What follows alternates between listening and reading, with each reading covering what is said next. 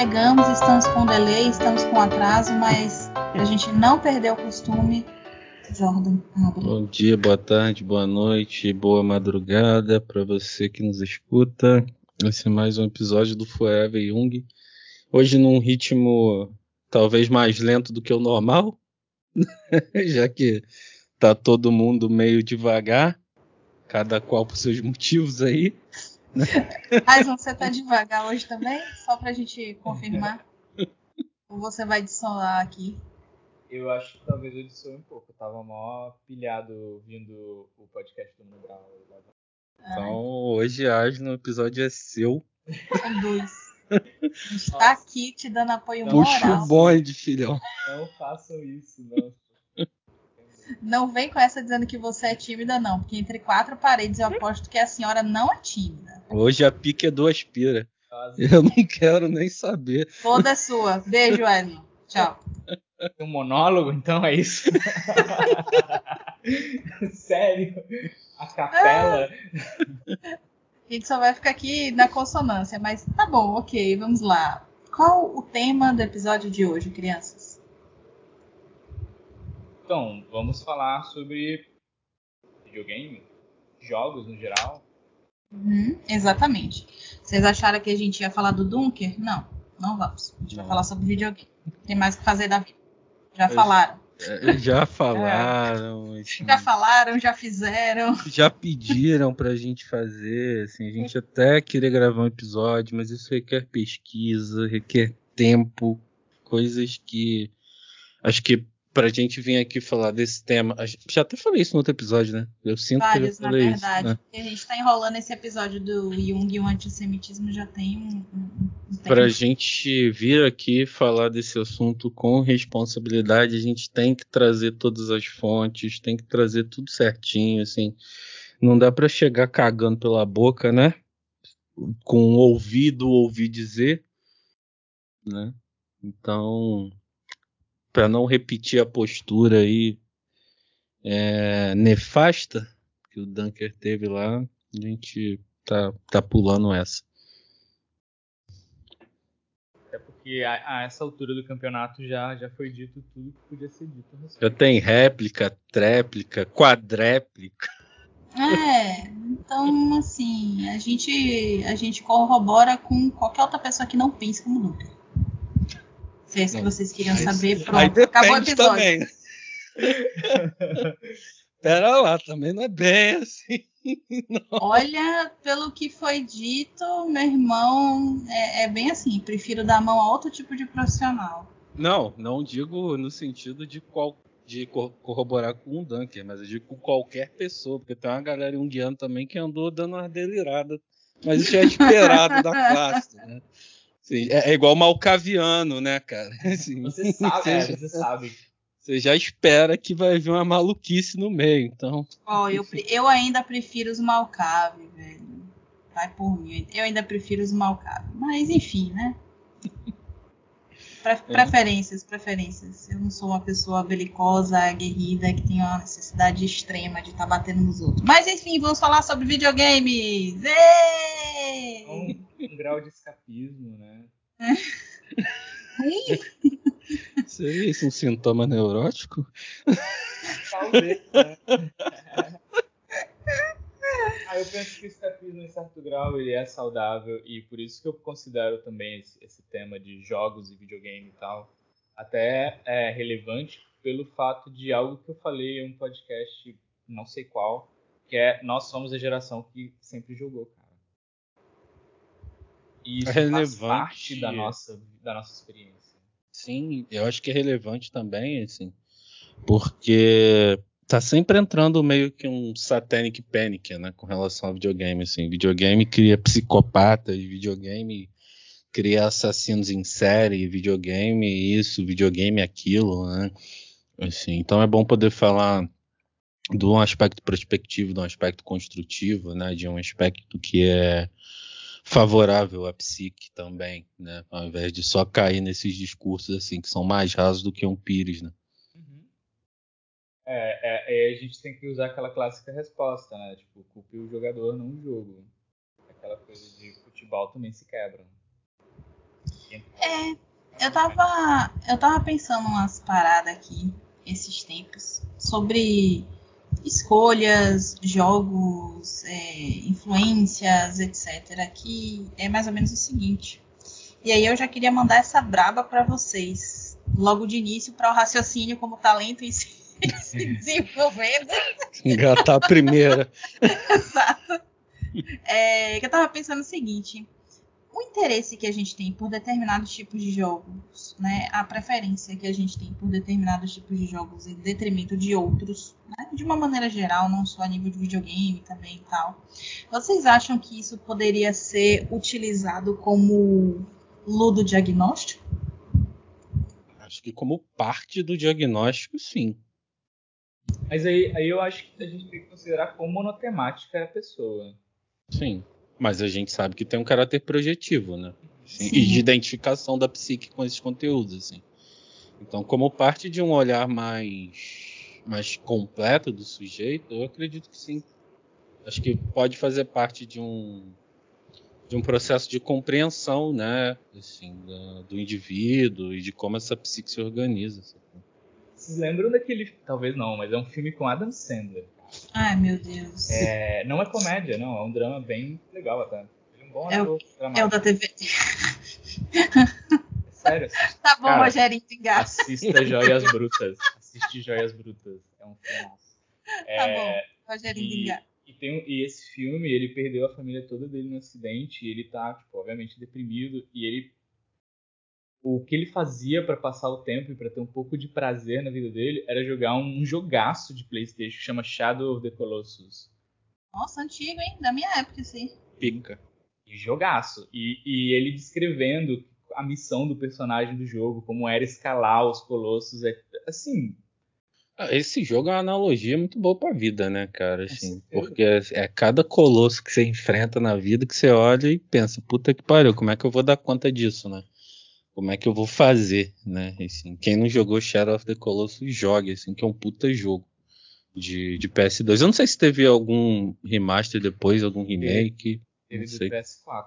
Mas eu acho que o clássico continua. É PS2. é. Muito bom, assim.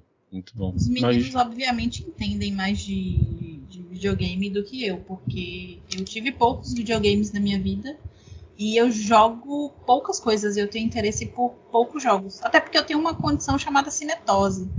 Então, não é todo jogo que eu consigo jogar também.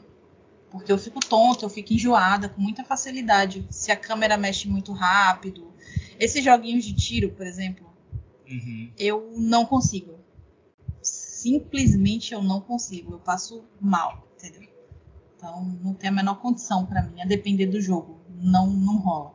e você joga o quê? Já que você falou de diagnóstico, vamos ver aí. Ah, saber que você vai ser antiético. Ah, Muito bom. Alô, conselho? É, O que, que eu jogo? Eu jogo primordialmente Pokémon. Não quer dizer que eu seja boa, mas eu jogo Pokémon. E eu gosto muito de Harvest Moon. Pô, Esses são que jogos jogo. de console que eu jogo, né? Porque eu gosto mais de MMO no computador. E aí eu tô há o quê? 13 anos jogando Senhor dos Anéis online? Deus é mais. Acho que é por aí, 13 anos. Eu larguei o WoW, já usei drogas pesadas como Warcraft.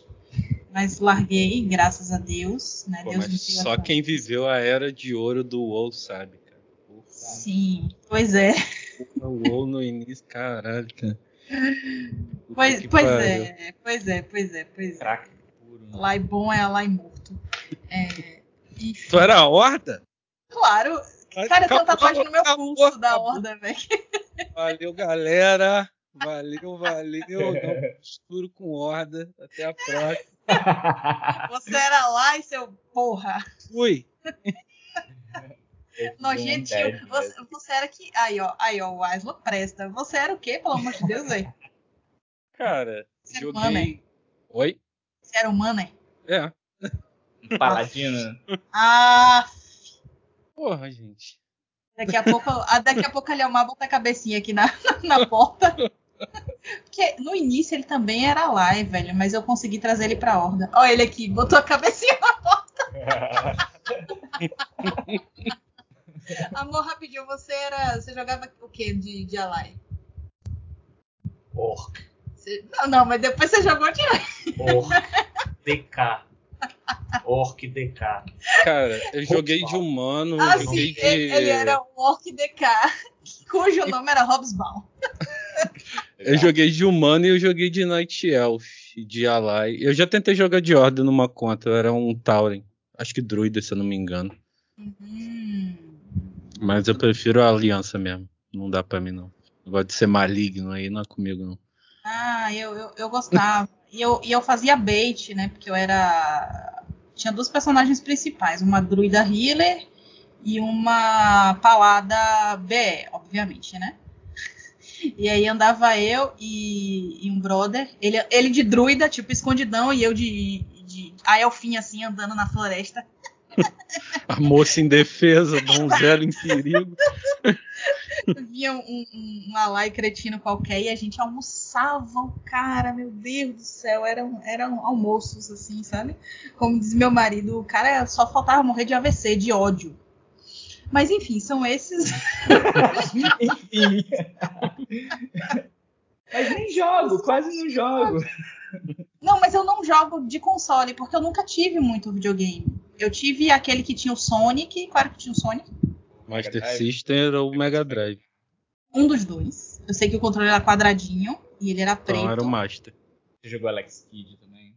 Não, eu joguei. Eu acho que não. O que eu lembro de jogar: Sonic, Mario, Super Mario World. E. E aí foi isso. Quando eu fiquei adulta, que eu tive meu primeiro emprego, que eu tive dinheiro para comprar um, um, um Game Boy Advanced. Porque antes eu jogava os Pokémons com emulador no computador, Todos começamos assim. né? Não, eu comecei jogando no Game Boy, cara. É, eu só vim ter o meu Game Boy depois de velha. Quem tinha Game Boy era meu primo. Eu jogava Nossa. com ele. Enfim. Nossa. Mas aí depois eu joguei no, no Nintendo 64. Com o Pokémon Stadium, né? Que você conseguia botar o, o cartuchinho do Game Boy e jogar. Meio que emular o Game Boy né, dentro do Pokémon Stadium. Uhum. E Pokémon Stadium foi um dos jogos da minha vida, assim. Quando eu vi os Pokémon ali em 3D, tipo assim, caralho, mano. Já falei aqui o quanto eu era viciado em Pokémon, né? Até Pokémon, Pokémon Snap foi importante na minha vida. Eu acho que você errou o tempo verbal aí. Inclusive, informação importante aqui, tá? Eu tô no top 5 mil jogadores globais de Pokémon Unite. Aí, Eu vi, eu vi, eu falei, ai, Pai é pica. Eu não joguei ainda esse demais. porque meu celular não tem memória pra. E aí, eu tenho uma fraqueza com MOBA. Eu porra. gosto muito. É legal. Então, nunca gostei, cara. Mas o eu jogo, cheguei a jogar um pouco de LoL, cheguei a jogar Heroes of Storm, né? Que é da, da, da Blizzard e tal. Mas o que me pegou mesmo foi o Pokémon Unite, assim. Porque É é de porque- Pokémon. Pokémon, mas é que Pokémon, cara, tem, tem- é, é perfeito pra MOBA. Sim. Demoraram pra pensar nisso, na moral. e Que bom que fizeram. Porque funciona muito bem. É, rinha de bicho, né? Exatamente. É, é, é- é basicamente LOL, é rinha de bicho, né? A única coisa que presta em LOL é Arcane. Eu, eu nunca, nunca. Que por sinal eu não consigo parar de pensar, podem me julgar à vontade, eu não consigo parar de pensar naquela puxada fechada que o JC dá. Quando ele tá fazendo um martelo, falei, meu Deus, qual a necessidade disso? Violência, brutalidade, impulsos sombrios. Nossa, escorreu uma lágrima que eu não posso dizer por onde. Eu nunca fui, eu nunca fui de jogar muito MMO, só joguei Senhor dos Anéis um tempo e um pouquinho de Warcraft. Aí Ragnarok? Vocês não jogaram Ragnarok? Não? Ah, é, pouco tem Ragnarok, sim. Pô, eu joguei pouco também. também. Joguei Ragnarok na época das Lan Houses. Assim, né? Você ia pra Lan House pra jogar com os amiguinhos. Eu Eu acho que eu joguei meio- Ragnar no primeiro computador assim que eu tive que era meu, que eu não tinha que dividir com ninguém, sacou? Eu achava meio zoado o negócio dos servidores pirata. Por quê? Pra mim era complicado isso, cara. Eu não entendia como falar os negócios. Eu achava complicado. Aí eu entrei no jogo e não tinha mais tanto tesão de jogar. Mas eu não gosto tanto de MMO, cara. Eu acho que é um jogo que você depende muito de conhecer pessoas no jogo. MOBA ele já te coloca com, com um grupo de pessoas. É, mais ou menos, né? Assim, acho que é. É mais fácil quando você consegue. Quando você já tem uma galera, né, pra, pra jogar é. e tal. Mas também dá para conhecer gente, fazer amizade em jogo e tal. Assim, acho que. MMO é isso mesmo, né? É. Menos o. Porque assim, vamos falar sério, né? É... Ninguém quer ser amigo da Horda. Ninguém quer ser amigo de, de Alliance, pelo amor de Deus. Confusão do caralho. Mas, enfim, é, não é sobre isso que estamos falando hoje. Por favor, vocês esqueçam essa faceta minha que está sendo apresentada aqui hoje. Mentira, podem lembrar, fiquem à vontade. Mas, por exemplo, isso que você traz é bastante interessante porque é, até os pais de hoje, né, que teoricamente é a galera que, uhum. que é pouco mais velha que a gente, ainda tem um certo medo de, de videogame, né? Por exemplo, é, eu passei 13 anos da minha vida jogando Senhor dos Anéis online, né? É, teve época que não me fazia assim não me fazia mal nenhum porque eu desenvolvi um relacionamento com uma série de pessoas lá. Eu fiz amizades super super bacanas super interessantes.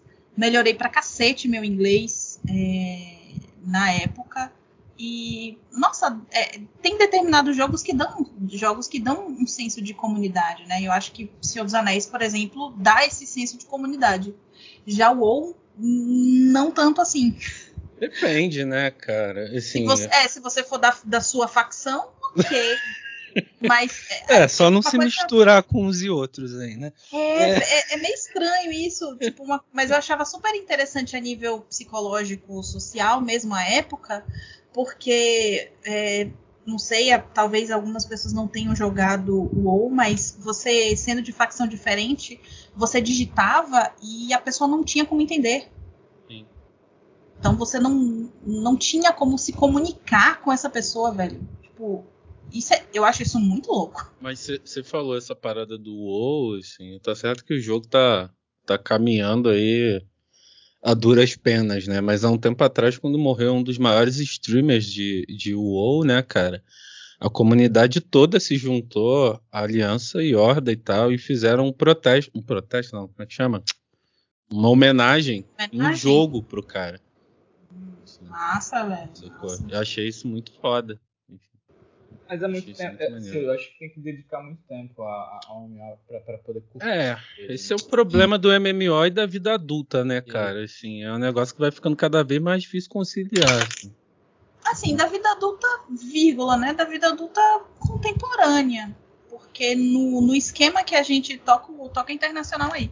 No esquema que a gente está tendo que, que trabalhar, e vocês sabem que eu tô falando sério, que eu tô falando a real no esquema que a gente tem que trabalhar para conseguir o um mínimo, uh, sobra. Falta tempo, na verdade, né?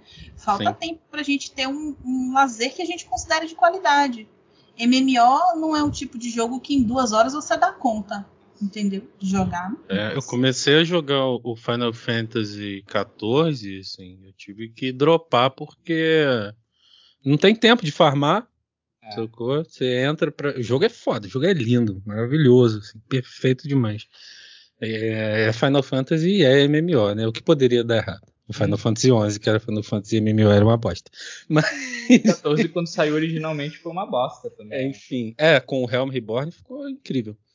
É, eu não tinha tempo de farmar, sacou? Não tinha tempo de, de evoluir, sabe? Aí você não consegue encaixar, assim, né? Embora hoje eu jogue Pokémon Unite que é MOBA e eu dedique tempo, né? Todo dia eu jogo, nem que seja uma horinha para treinar, né? É diferente você jogar uma hora de um jogo que é que é ágil, né? Que é rápido, assim, que as paradas acontecem é... na hora, né? Mas é, tipo, essa... é, é, batalha, é rápido. Essa, essa que, é, que, é, que, é, que, o que eu vejo nesses, pelo menos nas pessoas que se jogam profissionalmente ou nas pessoas que jogam intensamente, são MOBAs, são jogos competitivos, cara. É, é MOBA, é jogo de tiro. Um CSzinho, é, um Warzone. E eu tive um momento onde eu fiquei profundamente viciado em um jogo. Inclusive, eu não posso instalar ele nunca, porque eu tenho uma fraqueza por ele.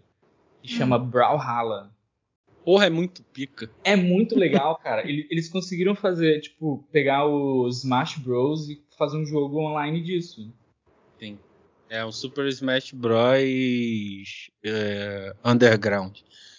Muito legal. E, e, essa coisa dá um rush de adrenalina bizarro. E eu acho que esse é um ponto negativo que eu posso dizer desses jogos. Ah, é, o jogo online ele tem esse, esse aspecto, né? Como ele tem recompensas hum. Mais rápidas, assim, né? Nesse sentido, um sistema de recompensa mais rápido, ele vai te instigando a estar ali sempre, né, cara? E, sim, é, e fora o fato da competição. Se você for um sujeito competitivo, né? E aí é um, isso. você cai num jogo igual Pokémon Unite, maluco. É, a é sombra toma conta. Eu jogava Brawl Stars e não posso jogar Brawl Stars, cara. Não posso instalar esse. Cara, é isso. Eu não consigo. É, essa é uma coisa interessante, né? Essas.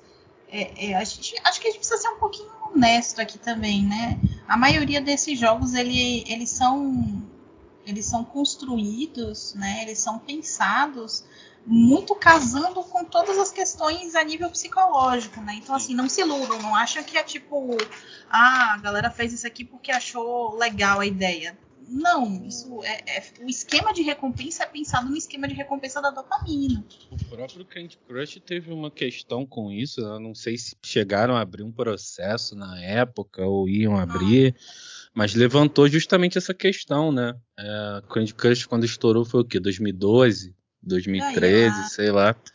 É, e a gente estava começando a engatinhar no sistema de jogos para celular, né? Você não tinha muita coisa ainda.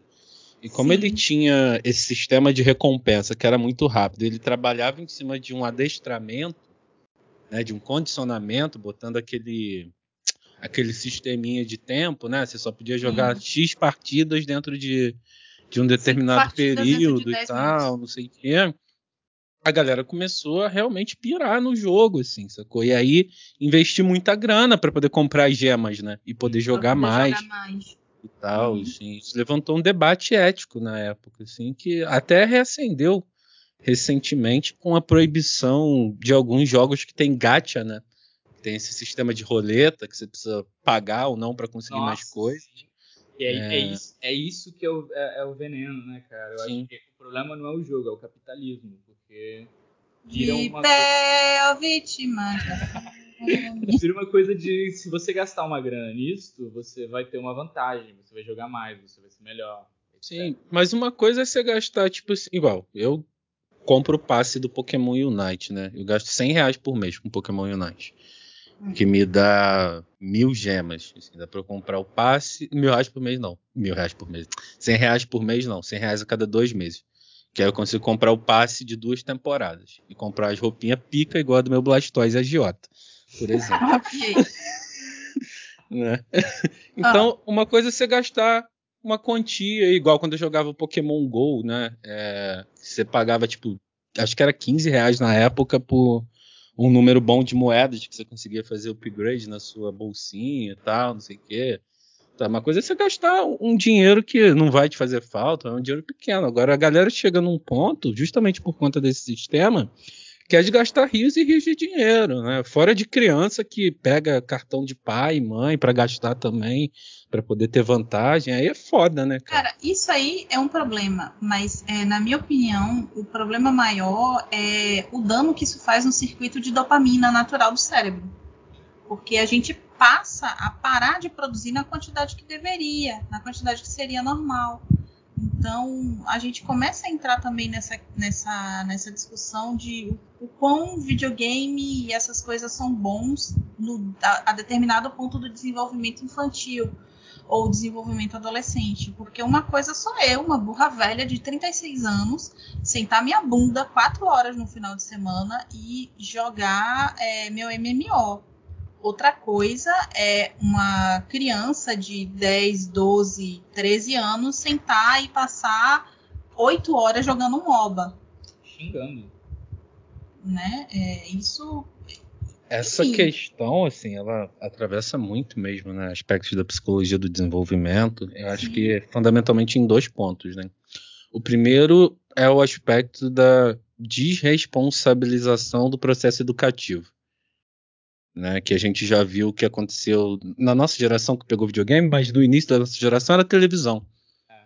Né? E era televisão anteriormente, assim, né? Você largava a criança lá e deixa deixa ver o que tiver que ver, né? Tanto faz, assim, tá entretendo o moleque, tá tranquilo, né? Se não tá me enchendo o saco, tá bom. Né? Isso, infelizmente, é uma realidade. Né?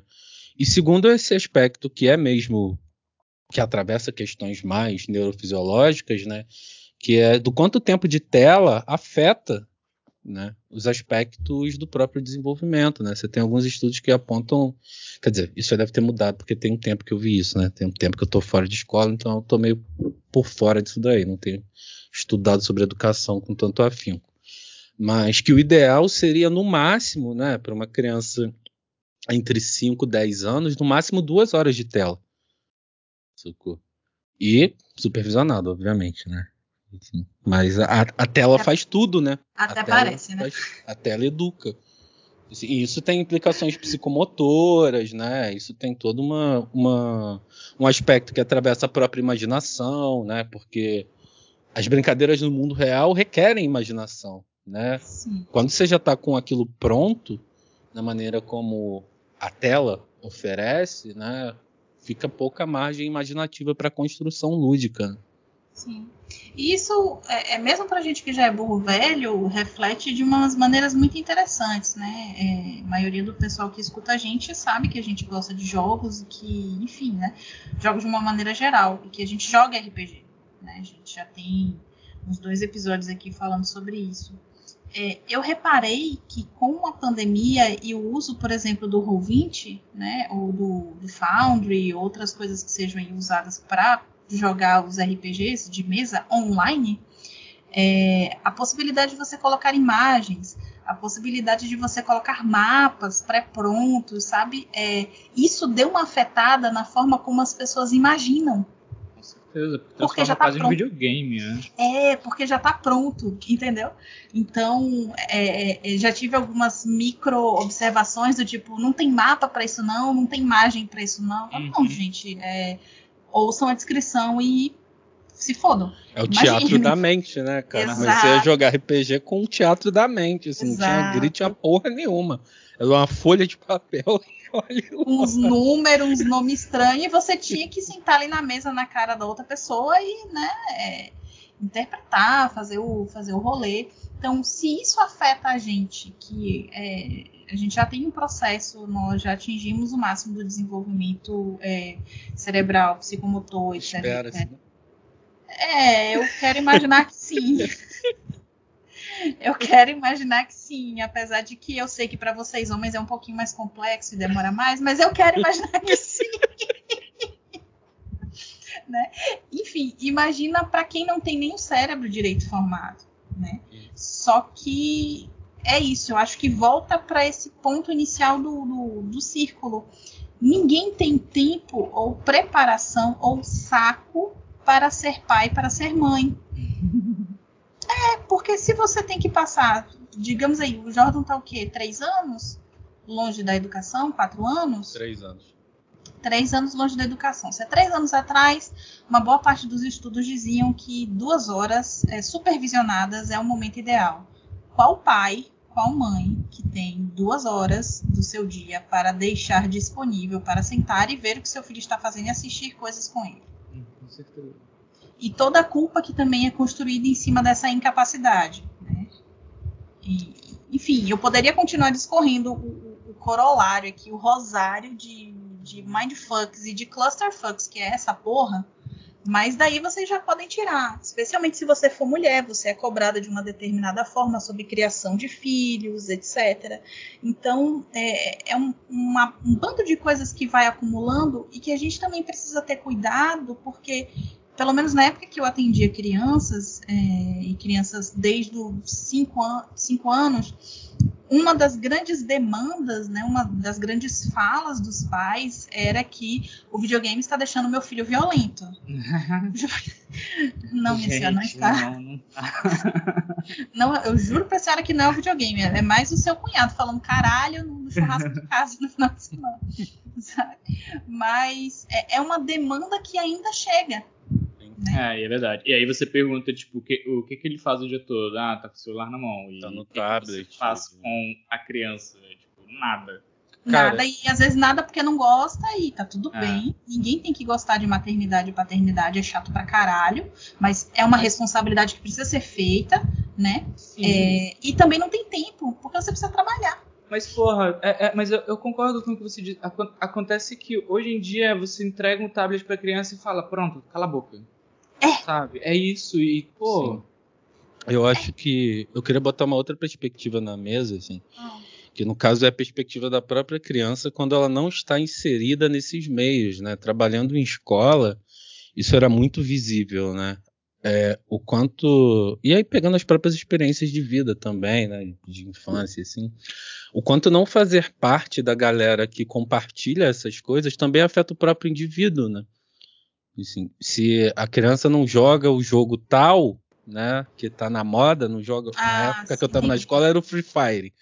Se a criança não joga Free Fire, ela já tá automaticamente excluída de alguma forma, né? Assim, então a gente cria um mecanismo que ele é muito cruel para ambos os pontos, né? Que são afetados por isso, tanto os pais quanto as próprias crianças, né? Que não, não ficam inseridas nesses contextos, né, cara? É uma parada muito vil, assim.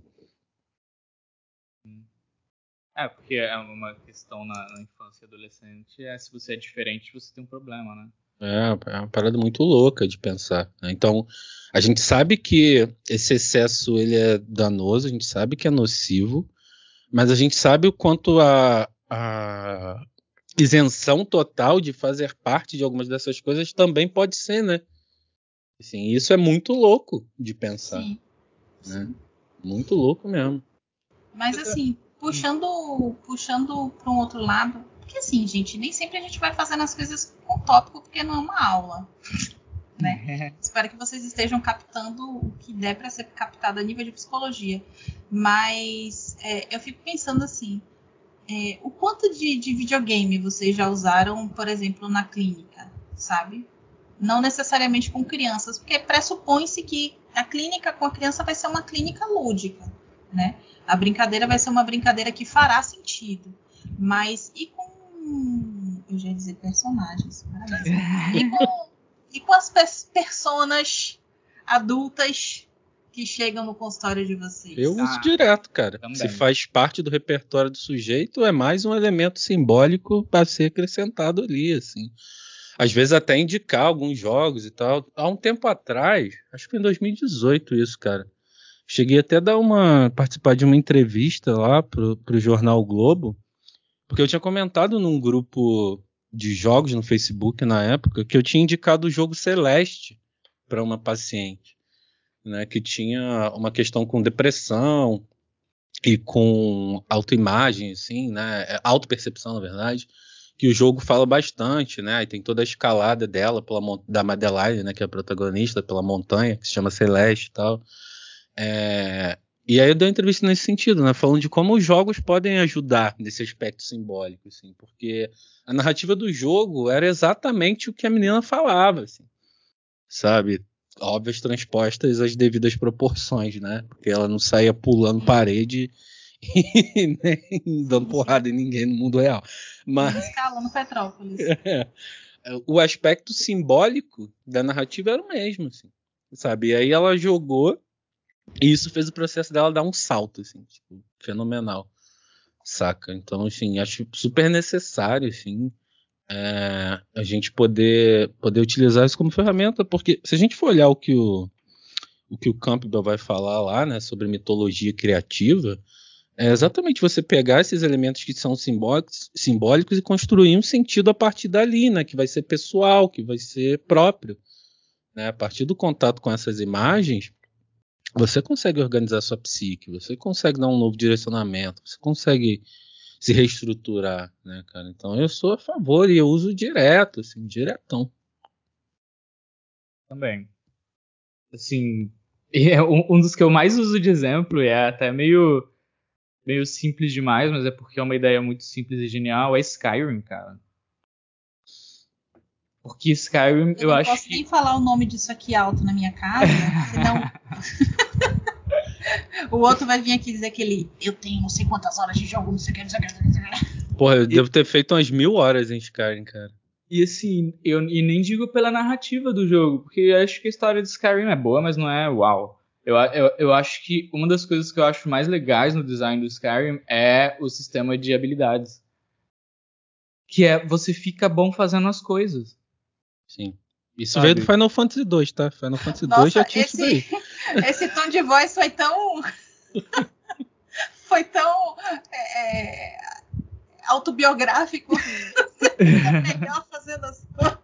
Mas é, cara, não é não? Você não fica bom em arqueria no, no, no Skyrim atirando com uma flecha? Tipo, com arco? Eu não Então- sei, eu nunca joguei Skyrim. Sério, é- é- assim, é, é um jogo divertido. Eu acho monótono a longo prazo, mas ele é divertido nesse sentido, que, Uhum. que não, você não se perde em uma aba enorme de pontos e nomes estranhos de habilidades. Você vai fazendo as coisas, sabe? A evolução é muito orgânica, né, cara? Exato. Sim, isso é muito maneiro mesmo. Mas como eu disse, isso vem do Final Fantasy 2, tá? Eu não sabia, eu não, não tinha essa referência. Mas agora eu quero jogar Final Fantasy 2. Final... 2. Dois, né? Final Fantasy 2. Ma- gente, mas nada supera The Sims. Vocês podem ver. Cara, tem- Cara, eu vou te falar que The Sims é um jogo que não me prende. nem eu. Eu prefiro SimCity, esses outros, assim, Ah, sabe? não. Eu, eu gosto muito, eu jogo muito Civ, gosto muito dessas coisas de administrar, controlar, administrar as coisas. Mas eu gosto pra cacete de, de, de The Sims, sempre gostei. Cara, Eu acho que é porque eu perdi o hype do, do The Sims. Assim, quando The Sims estava no hype, não me interessava, assim. Aí eu não. Inclusive, eu nem comprei a- a- o, o pacote novo de jogo, que é um pacote que eu tava super interessada, que é casamento. Muito fofo. E tem um casal lésbico é, pro- promocional, é muito legal. minha relação com The Sims é a mesma de Skyrim, cara. É um jogo que em algum momento eu vou Ah. ficar entediado e vou avacalhar, sabe? Eu preciso de um jogo que tenha uma narrativa, que tenha uma história, senão eu vou ficar andando pelo mundo fazendo merda. Mas, O veja, famoso jogador de GTA, né, cara? É, cara. tá atropelando. Exatamente. E a mesma coisa com o GTA. Chegava um ponto que eu cansava de missão e via quanto tempo eu podia sobreviver com cinco estrelas, sabe? Roubar um tanque dos militares quando eles vinham atrás de mim. GTA foi um jogo também que não me pegou muito, não. Eu sempre fui muito mais de RPG, assim. Sou... Também. É, eu, Uhum. eu gosto de, de umas coisinhas de, de historinha ou de montar a minha própria história, né? Então, E, e eu acho que o, o, o RPG ele tem esse elemento muito imersivo. Sabe? E aí, acho que a gente precisa citar The Legend of Zelda, embora não Nossa. seja um RPG, né? Como um RPG. esse jogo imersivo, né? Por ser o primeiro a colocar esse recurso do protagonista não falar, né? Uhum. Justamente para você poder estar presente ali, né? O Miyamoto já deu várias entrevistas nesse sentido. A ideia é que você se transporte pro lugar do Link, né, cara? Então por isso que o protagonista não reage, né? Hoje é esquisito pensar isso. assim. Eu acho meio estranho. É, Hum. Quando tô jogando um Zelda novo, ou até dos mais antigos mesmo. E o Link não fala, né? Assim, tá todo mundo falando com ele, ele só lá mexendo a cabeça, né? Reagindo, assim, só, só tem reações e tal. Mas eu acho uma sacada muito genial, assim, muito foda. E o primeiro Zelda é de 87, eu acho. se não me engano. Uhum. Dragon Quest as coisas- também fez isso numa época. você vê que as coisas elas são como, como tudo, né? Acho que tem, tem, tem dois ladinhos aí, né? Tem uma parte que é interessante, que a gente pode observar, que a gente pode é, fazer uso até a nível de, de trabalho e tudo. E tem uma outra parte que, se for usada de uma maneira bastante irresponsável, dá muita merda, né? E isso vale para qualquer jogo, desde os joguinhos menos elaborados e mais focados nessa questão de dopamina, dopamina, dopamina, né? Candy Crush, Fruit Ninja, essas coisas assim, né? Até, até o que eu considero, o que eu chamaria de, de grandes jogos, né? Que são MMOs, essas coisas um pouco é, maiores, ou pelo menos. Cria um ecossistema próprio, né, Isso. cara? Isso. Porra, o, o próprio WoW, né, chegou a ter um problema com, com questão financeira que o, o, o dinheiro do WoW valia mais do que o dólar, né, cara? Sim, e também, também É. teve aquela outra questão que alguns cientistas ficaram estudando o comportamento humano de pandemia na época que teve a pandemia lá dos mortos-vivos em WoW. What? É, não, saindo daqui, eu vou passar esse link para você, você vai assistir. Isso É legal. Tem o É dif- me- Não, é, é muito massa. É muito massa, é muito massa, porque teve uma, teve uma, uma pandemia. É, é, rolou o seguinte: teve um. Tinha um, um- um dano por. Qual é o nome disso? DOT? Damage over time? Acho que é. teve um dotzinho que você tinha dentro da dungeon de um boss lá dentro daquela floresta que eu esqueci o nome. Esqueci o nome dessa porra. Lá no, no, na época que lançou. Só que é, é, sempre o Huntard que faz alguma merda, né? Aí os Huntards ficavam com os pets lá dentro. Só que deu um determinado bug que os pets não se curaram. Sim. E aí eles saíram da dungeon com aquele, com aquele dot. E o pior, eles começaram a transmitir para todos ah, os jogos. Não. Sim, foi Genial, bizarro, bizarro. Foi, tipo, foi um bug que assim, a galera usa para estudar comportamento humano em pandemia, que foi exatamente o que aconteceu nesses últimos dois anos. Então, teve uma galera que se dispôs. Vou te passar o vídeo, muito massa. É, teve uma galera que se, disponibilizou, se disponibilizou para ir curando as pessoas o máximo que puder. Né? Uma penca de healer foi fazendo isso de todos os locais, de, de, dos dois lados, né? Tanto da Lai quanto da Horda. Teve uma galera que saía de zoeira, infectando todo mundo e matando todo mundo. Olha só. De fuder. É o pessoal Olha que só. não usa máscara. É, é o pessoal que não usa máscara. E, eles tiveram, eles não conseguiram consertar isso, é o, é o assustador. Tiveram que dar rollback. Uau! Isso. É, eles já sabem o que aconteceu, pelo menos? É, cara, eles é, explicam lá no vídeo direitinho, mas como já tem um tempo que eu assisti, eu não vou conseguir lembrar. Mas foi basicamente esse rolê. É, não era pro, pro Pet estar tá ali na luta, uhum. né? É, e ele acabou pegando o dot do boys. E aí, quando saiu, ele passou esse, esse essa disease para todo mundo ao redor e as pessoas foram se contaminando. E, e, as pessoas que não jogam ou não sabem, mas quando você morre, né, vai ficando esqueletinho, seu corpo, seu corpo esqueletinho. Então tinha imagens assim de Orgrimmar, tipo, topada de, de, de esqueleto, velho. Topada de esqueleto. Bizarro, bizarro, bizarro, bizarro. De repente a gente pode deixar o link também na, na descrição para quem tiver interesse de dar uma olhada. Porque o comportamento humano foi o mesmo, né? até porque são pessoas humanas que estavam ali jogando. Teve gente sacaneando com todos os jogadores, porque quando você tem, quando você é high level, você até sobrevive mais tempo. Mas quando você é low level, você morre muito rápido. E o problema foi que não passou só para de PC para PC, entendeu? Teve uma hora que infectou os NPCs. Então você não podia chegar perto do, por exemplo, na Action House, que o, o leiloeiro tava com, com, com disease, tava com Dota, com Dot, e você ia pegar também, entendeu? Eles não morriam, né? Eles eram pontos de infecção permanentes no mapa. Exatamente. O teatro de Covid. Uhum. Exatamente. Exatamente. É bizarríssimo. Isso, isso é um ponto que eu acho muito interessante em videogames e eu acho que dá para aplicar em RPG de mesa também, porque é o elemento da simulação. Sabe? É, há um elemento de você tentar transportar, transpor uma, um aspecto da realidade do jogo para ajudar na imersão. Sim, é, e é sempre assim, né?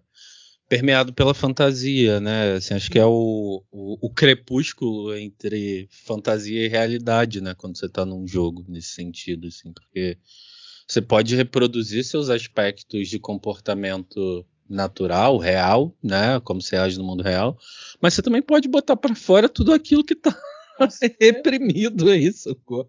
E ser o maior troll, ser o maior filho da puta se você quiser, assim, né? Dentro daqueles limites daquele ecossistema, né? Tanto pro RPG de mesa quanto pros MMOs ou outros jogos que tem que tem esse tipo de interação humana, né, cara? Assim, é nessa hora que a sombra grita, assim. E eu acho que parte disso, e eu acho que é uma das partes que fazem os jogos interessantes, é a falsa ilusão de escolha que, que o jogo consegue passar pra gente. É o. Depende, né? Resolver, sabe, da, da, situação de várias formas diferentes e a sua escolha de qual é. O resultado provavelmente vai ser o mesmo, sabe? E... Pô, mas isso não é muito parecido com a própria vida? Né? Exato. A gente pode tentar gente, várias é, abordagens é... para então, resolver as eu coisas. Eu vou beber um café, eu vou beber uma vodka aqui, porque a gente tá chegando. Ah, esse mestrado já não tá fazendo bem para você. Ah, para! não, mas realmente, já, já, já, já tô bugado. Mas é real, cara. Eu acho que aí bate muito com, com o discurso do, do agente Smith e essas coisas do Matrix até. É a falsa sensação de escolha. Você poder fazer de formas infinitas e o resultado já tá meio que programado no jogo, pelo menos. Eu tô rejogando é, uma série que eu, eu adoro, que chama Mass Effect. E... Um dos melhores RPGs da história, inclusive. Sim. Tem que citar isso aqui. Com certeza. E eu tô, tô no 3, né? É, e, e, o 3 tá me decepcionando muito exatamente por isso. Porque eles deixaram a escolha tão óbvia. Você só tem duas escolhas de diálogo e, a, e o resultado geralmente é o mesmo sabe? Quando no primeiro jogo, pelo menos, você tinha um pouco mais de opções e tinha uma sensação de impacto no jogo maior. E isso tá detonando um pouquinho a minha imersão, cara. Cara, um jogo que saiu recentemente, né? É, mas que tem esse impacto muito grande de toda escolha importar muito pro desenrolar. Embora o jogo só tenha quatro finais, a maneira como você chega nele é muito diferente e as, as respostas dos personagens são muito diferentes. É o Triangle Strategy, que saiu agora pro Switch, assim. Ele é um RPG de turnos, né? A galera que lançou da Square considerou ele um sucessor espiritual do Final Fantasy Tactics. Assim, e de fato lembra muito, assim. O jogo tem uma história fodida de uma guerra entre três países e tal, por isso que é Triangle Strategy, né? Que você tem que meio um Game of Thrones, assim, saca? Uhum. Uma parada bem, bem densa. E toda toda resposta que você dá, ela muda o, a tendência do protagonista, né? Então, pensando em termos de tendência, né? Você teria bom, neutro e mal, né? Simplificando uhum. muito. Mas você tem toda uma miríade no meio disso, de acordo com as respostas que você vai dando, assim. Os NPCs vão respondendo de maneiras diferentes, assim. É um puta jogo, assim. E é, puta é, jogo. E eu acho que é isso onde se assemelha mais, mais à vida, né, cara? Quando você tem essa múltipla possibilidade de reações. Sim, sim. Os jogos de mundo aberto, esse, esse não é um jogo de mundo aberto, ele é um jogo linear, né? De uhum. capítulos e tal. Mas ele é um jogo muito narrativo, né? Às vezes você demora, tipo assim, um capítulo você vai ter uma batalha de 15 minutos e, e 40 minutos de história, né? De nego conversando, assim. Então, só recomendo para quem não tem problema com texto, né? E, e, embora as atuações sejam muito boas, assim, o jogo tem, tem dublagem e tal, então é muito bonito né? Muito, muito imersivo nesse sentido. Mas os jogos de mundo aberto, no geral, eles tendem a, a essa ideia, né? Assim, das suas pequenas escolhas impactarem. Né? O Zelda Breath of the Wild, cara, assim, você começa o jogo pelado, né? Assim, começa com um link de cueca e aí você faz o que você quiser no início, assim. Você pode ir direto lá falar com, com o antigo rei, dar um spoiler aqui porque não jogou, mas enfim. Ou você pode ficar rodando lá pelo pelo. Como é que chama? Field lá, Hyrule Field lá. Igual um maluco, sem porra nenhuma. É, é o fato de você olhar para uma montanha lá longe e falar, eu quero ir até lá. E você Sim. poder ir até lá, né? E aí você chega lá, é frio, você não tem roupa de frio, você não tem item te protege, você morre congelado. Sacou? E você continua, não, eu vou ter que chegar, vou pegar uma pimentinha aqui, que dá um calorzinho, fazer uma fogueira, não sei o quê. Então gera uma, uns movimentos assim, né, esses jogos mais mundo aberto. O Mass Effect ele perde um pouco isso. Os primeiros têm um pouco mais essa essa característica mesmo, assim. Depois, Depois vai... vai... virando mais um shooter, assim, mas é. vamos matar alienígenas. Bom, nem são alienígenas, são alienígenas. São alienígenas, Não, são, é, sim, Todos sim. são alienígenas. É, tecnicamente todos são. Inclusive você. Sintéticos os, os Reapers, né? Mas eu acho que e eu acho um elemento positivo, claro que é tudo tem, tem, tem esses dois aspectos, né? Mas eu acho que um elemento positivo essa questão do simulacionismo dos jogos, porque eles te proporcionam a possibilidade de fazer merda, tentar e mudar, fazer diferente, descobrir como qual, qual a melhor maneira de resolver esse problema. E isso eu acho que é maravilhoso. Eu acho que beneficia muito as pessoas, pode ser muito benéfico para as pessoas, por outro lado, essa ideia do simulacionismo também ajuda ao escapismo, né? Sim. Mas o fato de você ficar melhor fazendo é, é, um dos motivos pelos quais eu digo, cara, videogame é positivo. Fora o fato de que no, na nossa época a gente aprendeu muito inglês e outras coisas com, com videogame. Era, era, basicamente a forma que a gente tinha para, se você não tivesse tanta grana assim, ou se você não morasse fora, era a forma que você tinha para interagir com pessoas de outros locais. Sim. Cara, quando eu joguei Chrono Trigger, foi assim meu primeiro RPG, e aí eu não tava Começou entendendo bem. porra nenhuma, não tava conseguindo passar de porra nenhuma. eu comecei a jogar com o dicionário do lado, assim. Sacou? E tinha nove anos na época. Jogava com o dicionário do lado. Os personagens iam falando, aí eu ia no dicionário pá, pá, pá, pá, pá, pra tentar entender o contexto que estava acontecendo, assim. Sabe, sabe essa coisa interessante aí que o Esmond falou de ah, você, você vai melhorando e, e tal, com, com o tempo, né? Com suas decisões, com a evolução do jogo. Eu também acho o- os games eles muito interessantes pelo ponto de vista da fantasia, né? Tudo que a gente pensou existe, ou mesmo quando a gente está ali no processo terapêutico, a gente vai trabalhando muito com a fantasia do sujeito, né? É, especialmente quando o sujeito vai construindo as ideias. Não, eu acho que as pessoas vão reagir assim, não sei o que, tá, mas baseado no que você acha isso, né? Por que você está pensando dessa forma? Será que não seria diferente e tudo? E eu acho que os games colocam essa possibilidade concreta de construção e reconstrução de algo, sabe? Cara, pegando a fala do Aslan pegando a sua fala, eu acho que o videogame ele age quase como um sonho lúcido, Uhum. sabe?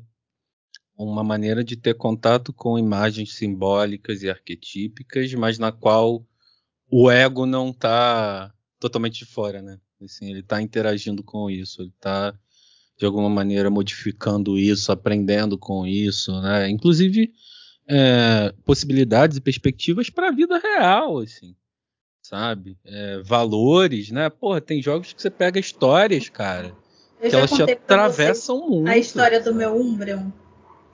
Não, Não? Nunca contei pra vocês a história do meu Umbreon? não. Uhum.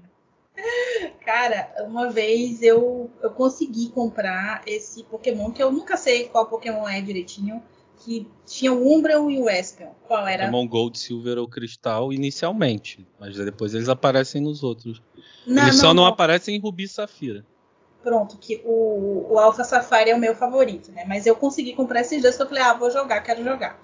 E aí eu passei uma boa parte do jogo. Eu peguei um Eevee, né? É, meu marido também é viciado, então ele tem aquelas coisas de bridar os Eevees, né? De bridar os Pokémons pra sair com o Eevee perfeito, não sei o que, não sei o que, não sei o que. Aí ele fez um Graças pra a mim. Deus isso acabou. Obrigado, Pokémon Company, por ter tirado os IVs do jogo. Então, aí ele fez um Eevee perfeito pra mim na época. Aí eu peguei esse Eevee e falei, eu vou evoluir esta porra para um Espeon. Porque o Espeon é lindo, eu quero um Espeon, e eu fiquei ali evoluindo. Aí tinha um negócio lá de você levar na casa de massagem, né, o Pokémon. Você deixava ele lá, aí a moça É, tem que aumentar a amizade dele. Aumenta a amizade, né, tal. Pode Aí cortar fui- o cabelo, tem vários. Isso. É um pet shopzinho, né? Aí eu fui fazendo isso assim, focada, focada, focada. Tão focada que eu não percebi, eu tava de férias na época. Eu não percebi que tinha anoitecido. E aí, num determinado ponto, eu tava lá jogando assim no nível. Tinha um balde do lado da minha cama, tava jogando nesse nível. E aí anoiteceu, eu não percebi. Teve uma hora que teve um combate, e aí apareceu lá, né? O Eve quer evoluir você permite e tal, não sei o que. Eu falei, ah, bota aí, chegou o momento. Trabalhei forte para isso.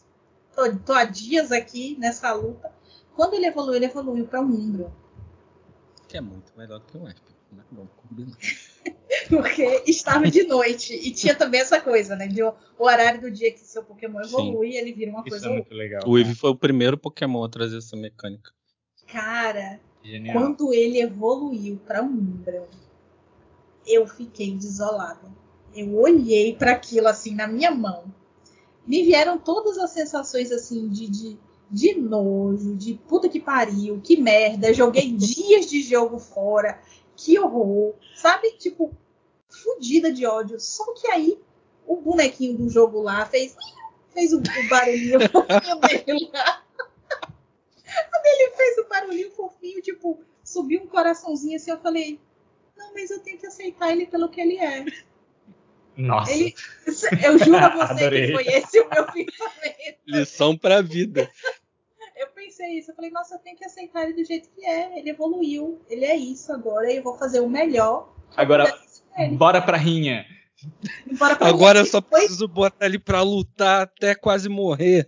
Caralho, Que e isso, eu, não amor? deixa- eu não deixava ele morrer. Eu não deixava ele morrer. Eu desenvolvi um laço tão forte com aquele Umbreon que eu não deixava ele morrer. Cara, Umbreon Shine é um dos Pokémon Shine mais bonitos que tem. Era o Shine. As argolas azuis. Era um Shine. Olha o Marina aqui no corredor. Todos os jogos eu sempre faço um Umbreon Shine, cara. Ele é um dos meus favoritos, assim. Pois é, virou o meu favorito. Depois do Articuno, é claro. Mas virou o meu favorito. Mas o Articuno Shine é feio. Parece água água deslavada, assim. Verde gosto, deslavado. Eu, eu, gosto muito do Kyogre rindo, né? O Kyogre rindo é maravilhoso. É a cara do deboche. Mas, tipo, depois que eu. Quando eu desliguei o videogame, que eu parei para pensar no processo, porque psicólogo é foda, né? Você tá fazendo uma besteira qualquer, você para pra fazer uma mega análise do que aconteceu na sua vida, né? Falei, caramba, o quanto esse jogo mexeu comigo. Em, em, em, em, menos de uma hora eu fui do inferno ao céu em relação a uma coisa. E eu consegui, digamos assim, é, olhar de uma maneira diferente para uma decepção. Que eu estava dias trabalhando ativamente naquilo, eu estava dias construindo aquilo.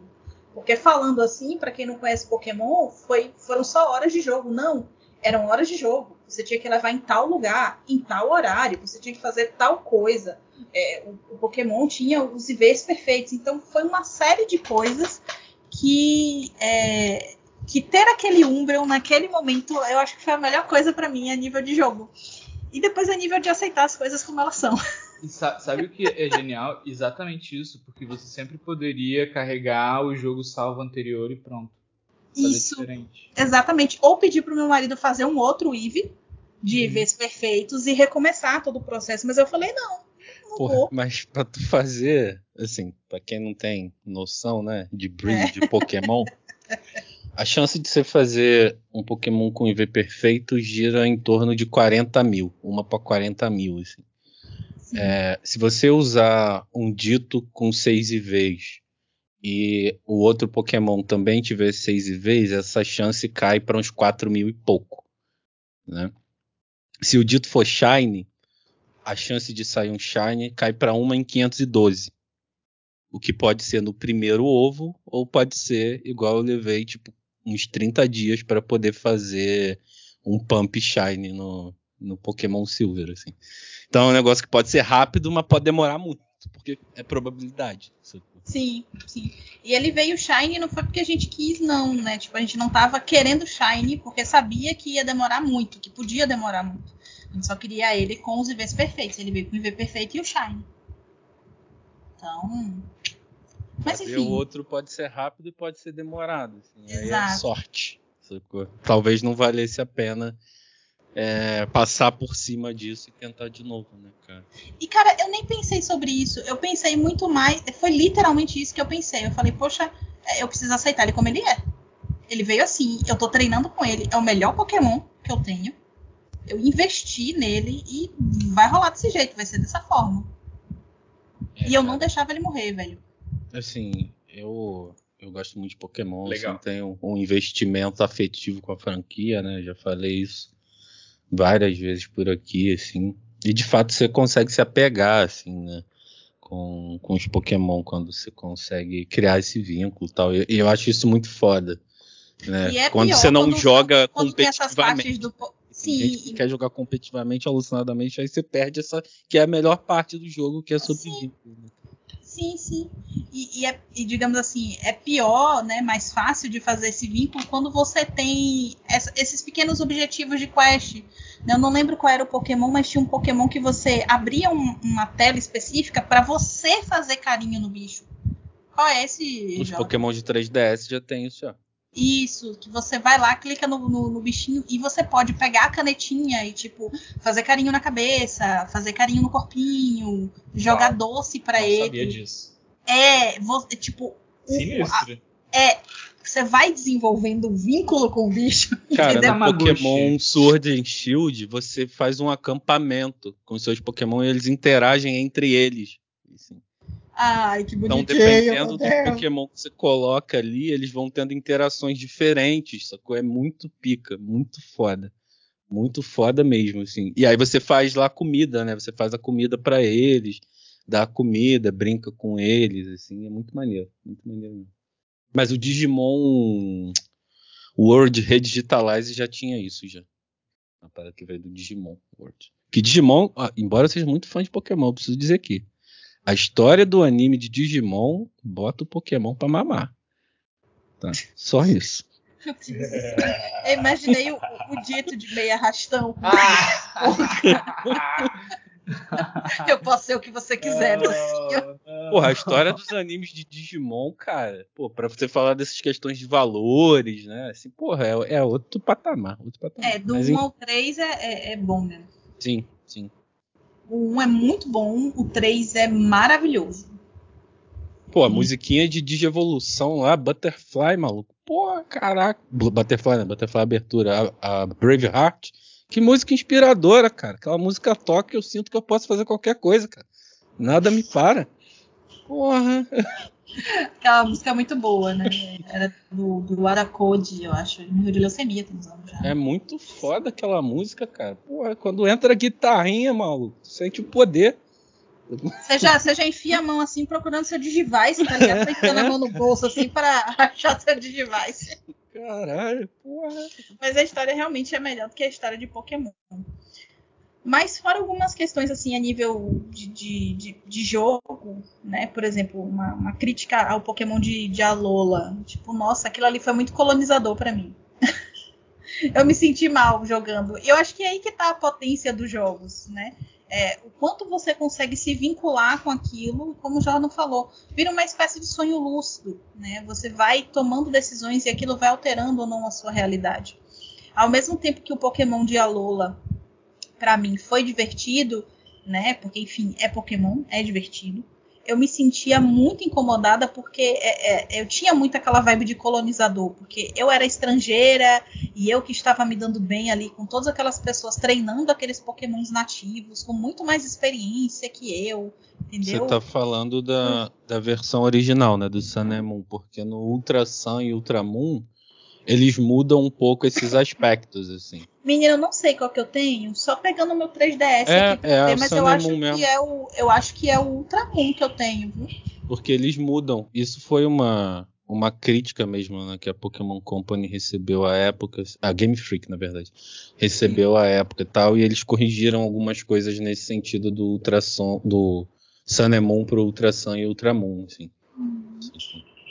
Que bom, pelo menos, né? Porque a impressão que dá é super essa, sabe?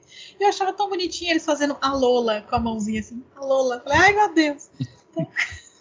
É um dos meus jogos menos preferidos da franquia, assim. O meu top sempre vai ser Gold e Silver, cara. Porra, quando eu vi esse negócio de dia e noite, Lugia. Por que que é o Lugia, maluco? Caralho, o Lugia é muito pica. Luzia? Porra, o Lugia é porra, mais pica que... Porra, caralho. Eu tô sem palavras. Era esse que tinha Lavander, Lavander Town? Não, Não. Tem também, porque depois você vai pra região de canto, né? Sim, é do não, mas eu tô jogo. falando de um que tem uma. É, é, poxa, que é uma história bonita da porra. Que era uma torre onde as pessoas enterravam seus pokémons, só que a torre pegou fogo. Não, o que pega três- fogo é a Ecrutic Tower, que é onde vive o Ho, que é em Gold e Silver. Que era Uhum. meio que um templo, e aí morreram três pokémons e o Ho ressuscitou ele como as Ressuscitou feras eles lendárias. como. Isso, isso Raikou. Entei, Suicune. Isso é em Gold e Silver. É da Os três, ca- os três cachorrinhos, né? Isso. Que rezam os boatos que eram. Os que morreram eram evoluções do Eve, né? Vaporeon, Flareon e Jolteon. E aí, quando o Ho ressuscita, ele imbui eles com o poder divino e aí eles viram as bestas lendárias. Melhor Pokémon, velho. É o Eevee. Porra, Sem isso- dúvida. O Eevee é, é- é a múltipla, é a múltipla possibilidade, velho. É o Pokémon arquetípico por excelência, entendeu? Ele pode ser qualquer coisa. Sim. Maravilhoso. Inclusive boatos que agora na Gen 9, que vai sair em novembro, Pokémon Scarlet e Violet, Eve terá uma nova evolução, hein? Porra, Estamos Jordan, aguardando. Jordan, eu vou ter que comprar o, o Switch mesmo. Deixa eu liberar o limite aqui do Nubank. Porra, cara, que mano. Mas enfim, como a gente estava dizendo, depois de toda essa digressão afetiva, é que os jogos têm essa possibilidade mesmo de vinculação e de desenvolver determinados tipos de afeto, né? Mas como tudo, eu acho que não dá para você ficar apenas nesse tipo de afeto. É importante você utilizar aquilo ali para você se divertir, para você curtir, mas que você possa pegar exemplos desse tipo e exercitar na sua vida fora da, da, da, da vida, digamos assim, virtual. Né? Uhum. Cara, o maior exemplo disso é a minha relação com o Glenn, ou Frog, de Chrono Trigger. Assim, a história de superação dele, para mim, foi um aspecto de identificação e de prospecção para minha própria psique. Assim, porque, pô, o Glenn é pica demais, cara. Na moral, quem não jogou Chrono uhum. Trigger também vai ouvir esse episódio e vai lá jogar quando acabar. E Ou... é pra, tem pra que plataforma? Porque Super eu nunca joguei. Nintendo, 3DS, Super Nintendo, DS e tem na Steam também. Game Boy Advance também, acho. Não, é DS. Pô. Não, é DS. É DS. O remakezinho de DS. Cara, Chrono Trigger é bom demais. 13 finais para um jogo de Super Nintendo, cara. Sim. Porra, viagem no tempo. Tuas escolhas influenciam o, o final. O sacrifício de Crono, igual Jesus lá morrendo lá na árvore lá. Ah, porra, que jogo, mano. Na moral. E o Glenn, ele é um cavaleiro, que ele era tipo assim, o cavaleiro mais fraco, né? Ele era um aprendiz do cavaleiro. Aprendiz não, como é que chama? Um escudeiro do cavaleiro mais pica que tinha no reino. Né? E ele era, assim, o mais bundinho de todos, o mais fraquinho. E aí, numa luta do, desse cara que era o pica, né? Que era o Cyrus contra o, o Magus. É, e o capanga dele lá, o Ozzy. É, o Cyrus acaba morrendo, né? E aí o Glenn vai tentar intervir, assim, aí eles debocham dele, né? Falando que ele é um bosta, um merda, tal, não sei o que, e joga a maldição nele. Aí ele vira um sapo. Né? Ele passa a ser um sapo antropomorfizado, assim. Né? E aí tudo isso reforça todo esse complexo de inferioridade que ele já tem. Ele passa a se esconder na, na floresta, mas o juramento de cavaleiro que ele fez ainda é uma parada muito forte para ele. Né? Então mesmo com todas essas dificuldades de relacionamento, ele tenta ajudar o máximo possível e tal. Aí no final do jogo, um dos finais do jogo, você consegue reverter a maldição dele, né? Aí ele passa a ser o Sir Glenn de. Como é que é o nome do reino? Esqueci agora. Mas enfim. É muito pica, cara. Muito pica. Aí, ele não tá em Chrono Cross também? Tá. To todos os personagens de Chrono Trigger estão em Chrono Cross, né, cara? Sim, é uma sequência que não é sequência, é a sequência de um universo paralelo, por assim dizer. Acho que Chrono Cross muito onírico, cara. Chrono Cross é muito bom também. É. Peguei no Switch agora, tô só é, esperando ter um tempinho pra. Eu vim, eu vim conferir, é o Moon mesmo que, que, que, eu tenho. Então, tem uma mudança do, do Moon e do, pro Ultramon e Ultra Sun e tal. De alguns aspectos de história e essas paradas. Eu vou ver se eu acho eu não sei se eu tenho esse Pokémon aqui instalado, talvez eu tenha, mas se eu achar, eu vou filmar pro Aislan ver. Sim. a gente eu, fazendo os carinhos dos bichinhos. Eu não, eu não entendo nada de Pokémon porque eu parei no Game Boy Color mesmo. Então. Pô, mas é o melhor tá lá, que é Gold é, Silver Crystal. há controvérsias, né? Tem, tem não, não há. Sapphire. Não ah. há controvérsias, assim. a minha opinião é a suprema Nossa, do Pokémon, isso não será discutido aqui. Nossa senhora, senhor. Não abro esse precedente, esse recurso já foi julgado e está indeferido. Long. Enfim, eu acho que não tá aqui. Você sabe dizer se tem no, no X? O X eu não terminei de jogar. O carinhozinho do Pokémon, é... não lembro, cara. Pokémon X e Y também é bem fraquinho, cara. As gerações do 3DS, o que salvou mesmo foi o Omega Ruby e Alpha Sapphire, assim, pelo aspecto de, afetivo de ser remake, né? Eu não gostei muito dos jogos de 3DS, não. Achei fracos. Agora, Pokémon Black and White do DS, esse tem a melhor história de todos os jogos Pokémon já lançados. É bom? Eu tenho é medo de, de, comprar. Bom. Muito bom, cara. Tem umas escolhas morais na história. É um jogo muito adulto em termos de história, né? Coisa ah. que nunca tinha existido na franquia, assim. Porra, é bom pra caramba. Porque você tem uma, uma parada de manter o equilíbrio do universo, né? E para manter o equilíbrio, você não pode ser só bom. Olha só, repete isso aí, pai. Para manter o equilíbrio, você não pode ser só bom. Viram crianças. Né? Porque os dois lendários representam esse aspecto, né? Um é conservação e o outro é inovação, uma parada assim. Sacou? E aí fica essa dualidade do 1, Black é. White 1. O 2 é, é continuação. É sequência direta, três anos depois, se eu não me engano, da história original. Hum, Pokémon Tração. Tá, não sei se eu vou achar, não. Mas talvez Bom. eu ache. Nos meios subterrâneos né, na internet, você acha tudo. Tanto o console é desbloqueado. O meu é. Aquela locadora. O meu é. Que é a Então. ideia que fosse, né, pra gente ter acesso. Jack Sparrow acha tudo aí, minha filha. Vou, vou questionar aqui a Alice se ele consegue achar. Ele provavelmente consegue, né? Não, Mas, não é enfim. difícil, não. assim. Eu tenho as ROMs aqui, eu tenho quase certeza. Eu não deveria estar falando isso, que a Nintendo pode bater na minha porta agora. Então a Nintendo é bem escrota nisso. Porta essa pode mesmo. Alô, boa tarde, é o senhor. é, Daqui a pouco chega a cartinha da Nintendo pra mim. Então, ó, bota um pi aí nessa parte que eu falei, por favor. Eles devem ter um bot que escuta toda a menção a Nintendo que é feita. E e-mails não licenciados e oficiais. Mas você sabe o que é foda? O que é foda é o seguinte: esses vagabundos saíram da buceta do país. E aí a gente fica sem ter opção, então vai se lascar, bicho. Ah, É verdade. Porra. Mas tá Imagina- voltando. Estão voltando a distribuir jogos, pelo menos. O Switch começou a ter jogo lançado nacional. Menos mal. Começou ontem, mas começou, tá bom. E o que mais, assim, vocês podem. Vocês acham que é bacana de sinalizar sobre. sobre essa coisa dos jogos, né? E a psicologia. O que mais vocês acham que é legal? Cara, acho que a gente já cobriu bem, né? Assim, tem aspectos projetivos, de identificação, que ajudam a psique se organizar. É, tem esses perigos, principalmente dos gachas, né? Que mexem com o sistema de dopamina e tal. Tem a questão do desenvolvimento, assim. Acho que a gente pode terminar pensando quais jogos mais marcaram vocês, assim. Cita, tipo, três jogos cada um. De, de qualquer coisa, computador, console. Cara, definitivamente Pokémon. É, definitivamente Senhor dos Anéis Online. Há 13 anos isso aqui. E eu sempre dependi muito de jogar com outras pessoas em MMO. Em Lotro eu não dependo de ninguém pra jogar. Só se for raid. Então pra mim foi um jogo que foi muito libertador e me fez morar na Terra-média. E deixa eu ver um terceiro. Eu tinha um Hobbit. Eu acho que é Harvest Moon.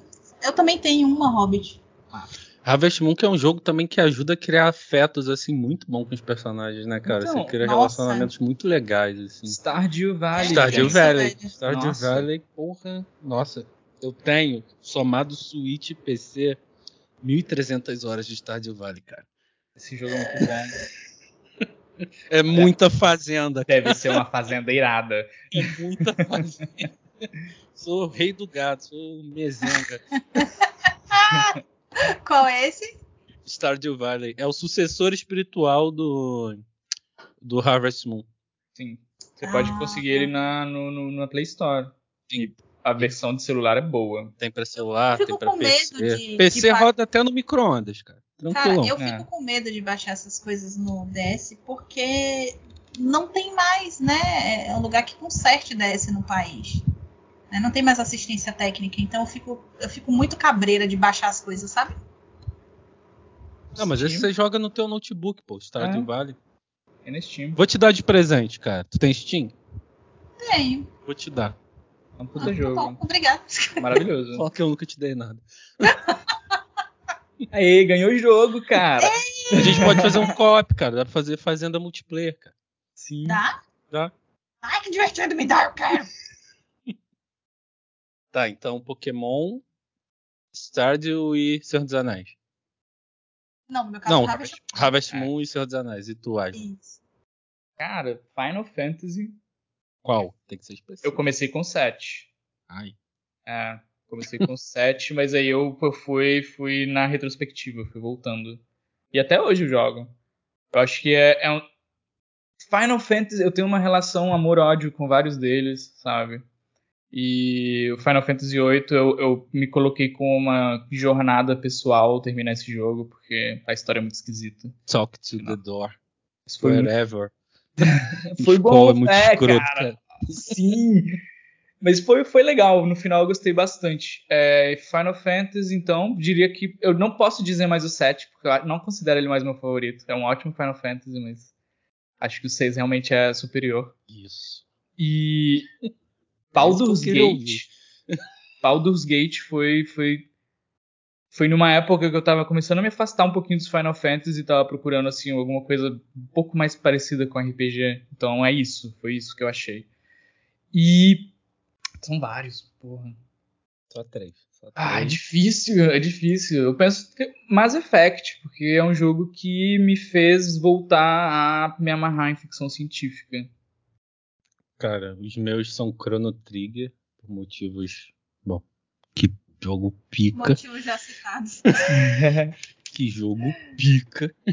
Né? Deixa eu, deixa eu ver quanto ele tá na, É, na Nintendo Shop. O segundo é Pokémon Red, que foi o primeiro Pokémon que eu joguei, assim, eu era fissurado no anime, então foi sensacional. E aí no terceiro, pra mim, dá um empate, assim, que é Ah. muito difícil de desempatar, que é entre Final Fantasy VI, que, meu Deus, que história é aquela, perfeita, Final Terra, um é de cristal quê? um Super Nintendo, Game Boy Advance ou Steam. Não, Eu- mas é, é personagem. ah, é a Terra. Terra. Na verdade, você tem duas protagoni- protagonistas, né? a Terra e a Ceres. Sim. É verdade, cara. A Terra. Procura aí depois a história. Minha, mano, vou nem falar nada porque eu vou me emocionar demais aqui. Esse jogo mexe comigo em proporções assim arquetípicas. Eu zerei É. eles ano passado. É, eu zerei ele esse. Não, ano passado, né? Já, tamo- já virou ano. Eu zerei ele ano passado também. E, é, tipo assim, a- a- eu joguei a versão do Game Boy Advance e é legal, é boa. É, tem uns extrazinhos, é bom. Sim. E aí, o meu empate fica entre o Final Fantasy VI e o The Legend of Zelda Ocarina of Time. Esse também é meu extra, cara. Pô, que jogo. que jogo maravilhoso. Muito é difícil isso? pra mim decidir, assim, muito difícil. No Final Fantasy, pra mim, ainda dá um empate entre 6 e 12, assim. Eu acho a história do, a história do 12 não é excepcional, mas eu acho ela muito boa, assim. Eu tenho muita vontade de jogar o 12, eu nunca joguei ele direito. eu tenho, a- tenho a tatuagem do Final Fantasy 12, né, cara? Eu, Sério? eu, eu comprei o Zodiac Age, mas meu PC não aguenta. Hey. Tenho, cara, eu tenho uma tatuagem do Final Fantasy 12. Eu tenho a tatuagem do Esper Fanfrit, que é o Esper do signo de Aquário. Summon, né? O Summon do signo de Legal. Aquário. É, E o Zelda, eu também tenho uma tatuagem de Zelda, né? Eu tenho a Triforce, né, cara? Então, assim, difícil pra mim, muito difícil. A única coisa que eu me arrependo do Ocarina of Time é que quando eu joguei ele a primeira vez, eu não tinha maturidade. Não, nem eu. Cara, eu demorei três meses pra saber que tu tem que falar com a princesa Ruto lá no lago e pegar a cartinha dela e ir lá no, nos Horas Domen. Sim. quando joguei a primeira vez, assim. E aí eu comprava revista, eu procurava tudo que era forma e eu Nossa, não a gente conseguia. viveu essa época. E né, alugava, alugava, alugava, alugava, e nada do jogo andar, e alugava, algum filho da puta pagou o teu save, e aí tem que começar tudo de novo, assim, pô, que, que investimento, cara. Eu a- Afetivo. Eu acho que essa é Isso uma você. característica dos Zeldas que é maravilhoso, que é isso, eles não falam muito. tipo, eles não te dão tanta informação sobre o que fazer. Sim. E é um. É o link nos corre dele. É igual a vida, né? Igual a Dá teus vida. Exatamente. Exatamente. Que é isso, né, galera? E não se meta com galinhas. É isso. Cuidado, se você vê uma galinha, não dê uma espadada nela. Elas ficam furiosas. Coitada, coitada das galinhas. Galinhas são legais. É, mas em Zelda as galinhas são mortíferas, cara. É. Ah, é? Você bate em uma, vem em todos pra É, elas se juntam, cara, de Ah. mulão até te, te derrubar ou você conseguir fugir. Então eu finalmente entendi qual é da piada. Sim. Porque eu, eu vi a piada e falei, mas qual o problema com a galinha, gente? Galinha é tão, tão, tão gente boa, só corre atrás quando você, quando você faz merda. Então, Mas é, então. É isso, né, galerinha? Enfim, enfim, enfim. Por hoje é só, pessoal. Bom, espero que vocês tenham gostado. Foi um episódio menos psicológico e mais biográfico, em certos sentidos. Mas espero que seja, seja bacana pra vocês ouvirem, como foi pra gente poder gravar isso aqui. Eu nem acho que foi, assim, óbvio que foi um pouco biográfico e tudo, mas é isso. Se você tiver ouvidos para prestar atenção no que a gente falou e não tirar da sua cabeça coisas que a gente não disse, Quem tiver ouvidos para ouvir, que ouça. Quem tiver olhos para ver, que veja. Cerrai a porta aos profanos, falarei a quem é lícito. Cai a verdade, a verdade vos libertará. É. Muito bom, muito bom. É mais fácil um guiano passar no buraco de uma agulha do que. É. Entrar, é, eu, eu, eu, eu, eu concordo. Né? Eu acho que a gente ficou falando tão mal assim da psicanálise que, que alguém ouviu e pegou ar. Bom, vamos nessa, né? Tá bom. Então, Tchauzinho, gente. Tchau, pessoas. Falou. Flawless victory. Game over.